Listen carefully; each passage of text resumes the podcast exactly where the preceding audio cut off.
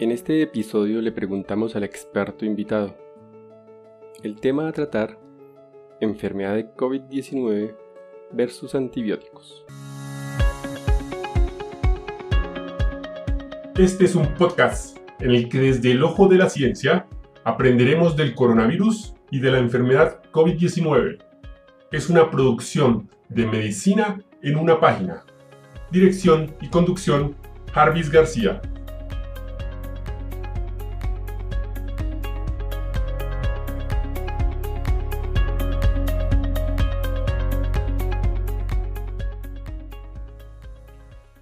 Hoy de nuevo, los polémicos antibióticos. La prescripción excesiva o inadecuada de antibióticos en el contexto de la pandemia de la enfermedad de COVID-19 podría facilitar el desarrollo de bacterias resistentes y reducir la eficacia de futuros tratamientos. Según ha alertado la OMS, que ha difundido una serie de recomendaciones al respecto. Aunque la COVID-19 es una infección vírica y por tanto no se trata ni se previene con antibióticos, hay pacientes diagnosticados en los que existe confirmación o elevada sospecha de coinfección o sobreinfección bacteriana. En estos cuadros clínicos es inevitable considerar la prescripción de tratamiento antibiótico. En este episodio le preguntamos al experto invitado. Hoy nos acompaña el médico internista infectólogo Ricardo Arturo Martínez García.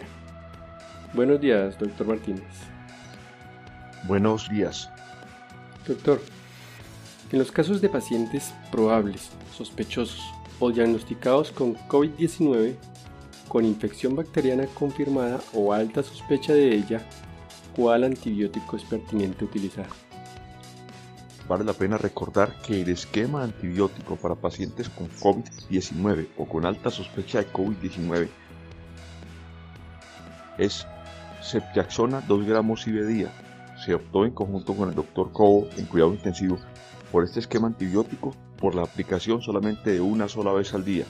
Si el paciente es un paciente con factores de riesgo o comorbilidades como hipertensión o diabetes mellitus, cefepime 2 gramos y de cada 12 horas. Excelente la respuesta, doctor Martínez. Ahora, y en este mismo caso, ¿es prudente utilizar meropenem y o la vancomicina?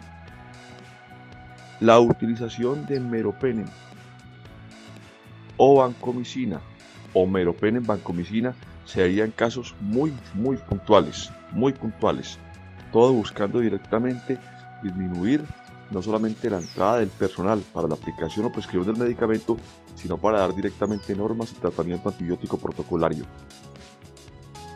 Muchas gracias, doctor Martínez, por su concepto. Y hasta acá este episodio donde le preguntamos al experto. Los espero en nuestro siguiente episodio. Bye bye. Recuerden, pensando en el coronavirus, al enemigo es mejor conocerlo para acabar, acabar, acabar, acabar.